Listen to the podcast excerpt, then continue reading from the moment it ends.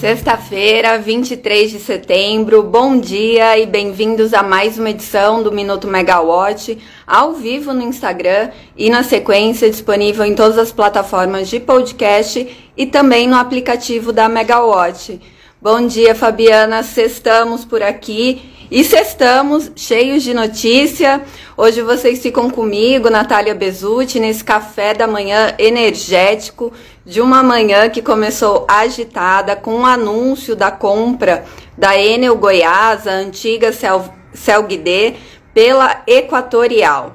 Mas antes da gente entrar né, nessa grande notícia da manhã, vamos, vamos também pontuar duas portarias que saíram no despacho no Diário Oficial da União.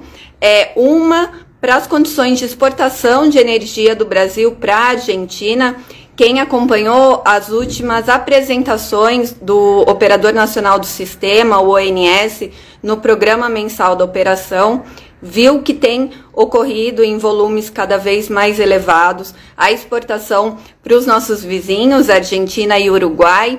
E agora essa portaria é, determina né, como vão ser essas exportações.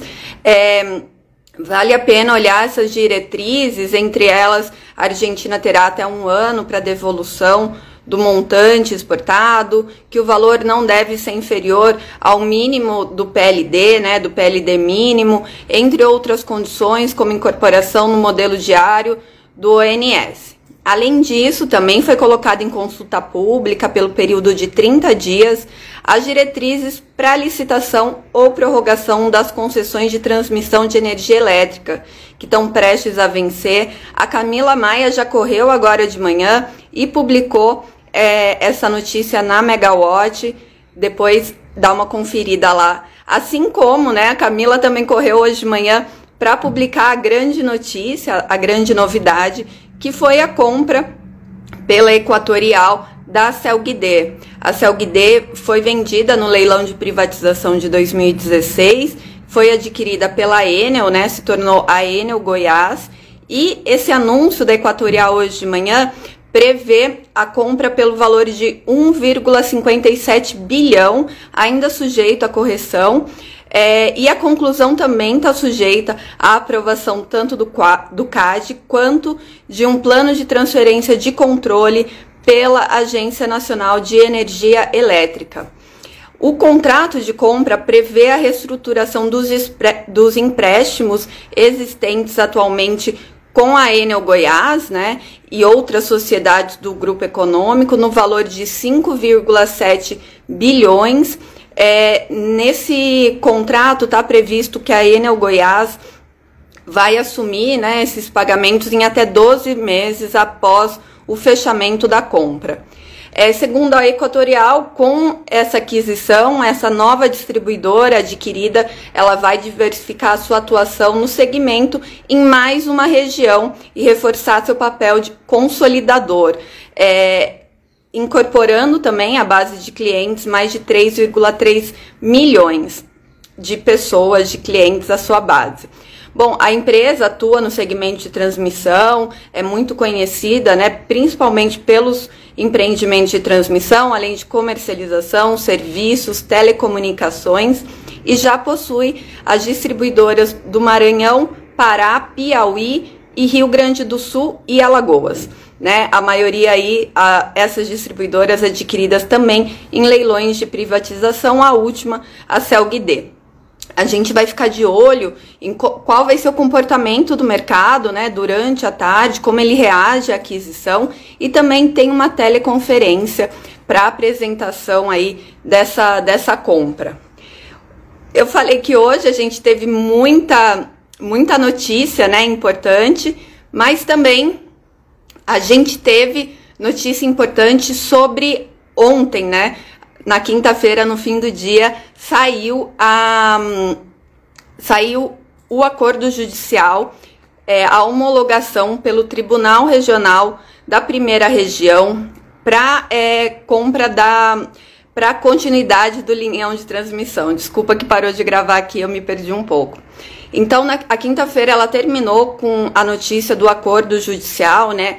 Entre é, o, a União, o, a comunidade, o Aimiri, a Troare e também é, com a Transnorte Energia, que tem participação da Alupar e da Eletronorte, além é, do IBAMA, FUNAI, todos eles participaram desse acordo que foi homologado ontem pelo tribunal e agora está vencido aí o último obstáculo que estava relacionado à questão de licenciamento ambiental. Então, com o um acordo, a, a Transnorte é, ela terá que fazer repasses da ordem de 90 milho milhões para compensação de componentes so socioambientais irreversíveis, conforme está no, no acordo, né? além do, da limitação, da restrição do acesso da própria comunidade indígena a, a, ao local da linha de transmissão entre outros impactos,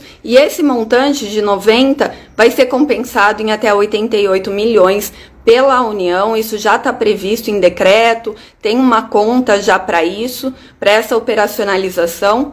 Então, os CEPASs já devem começar em até três dias, segundo o que, tá, o que consta no acordo, e além disso, não, o acordo não impede que a Transnorte Energia é, faça outros pedidos de compensação no processo de arbitragem que já foi é, analisado pela ANEL, né? A, a Transnorte, ela chegou a pedir um pouco mais do, do limite estabelecido pela agência, limite mínimo e máximo para compensação da receita anual permitida, né, o equilíbrio econômico financeiro do contrato. Então ela pediu 629 milhões e o, a RAP máxima que foi estabelecida pela ANEL para comp, é, compensação é de 395 milhões. Então a gente continua acompanhando por aqui, porque esse processo provavelmente vai ser analisado pela ANEL é, em um outro momento. E já que a gente falou da ANEL, na próxima semana a diretoria delibera a penalidade de multa da termoelétrica Paulínia Verde, localizada na cidade de Paulínia, no interior de São Paulo, que foi licitada é, no leilão emergencial, né, no PCS de outubro de 2021. A térmica ela utiliza biometano como combustível, além do gás natural, né, o gás natural é o combustível principal, e ela entrou em operação em 28 de junho. Pelo edital do leilão, a térmica deveria ter entrado em operação em 1 de maio. A ANEL deu aquele, o, como o diretor Elvio Guerra gosta de falar, aquele waiver, aquele prazo extra, até 1 de agosto para as usinas do leilão iniciarem a operação, mas apesar desse prazo adicional, não há, é, ela não é, ela não sai do processo de aplicação de penalidade de multa. Isso ainda ocorre, né? É, esse processo ainda é julgado. Então, a termoelétrica Paulínia Verde vai ter esse processo analisado na, na próxima terça-feira, na reunião de diretoria da ANEL, que começa às nove. E é, três usinas do PCS já tiveram aplicação de multa, né? Até teve uma revisão, uma redução dos valores da primeira decisão do ANEL, mas eles ficaram aí para pequenos atrasos em torno de 5 milhões e para atrasos maiores em torno de 10 milhões, que foi o caso da termoelétrica Viana 1. Bom, a KPS disse que continua trabalhando a Car, Power Chip, aí a gente vai para outra usina do PCS, até que o pleito de, exclu, de excludente de responsabilidade pelo atraso na, na implantação seja avaliado pela ANEL. A Car Power Chip, vamos lembrar, ela teve a a revogação de suas outorgas aprovadas em, por maioria em reunião da diretoria da ANEL. Depois, o diretor Sandoval Feitosa suspendeu essa revogação até a análise do pleito de excludente de responsabilidade.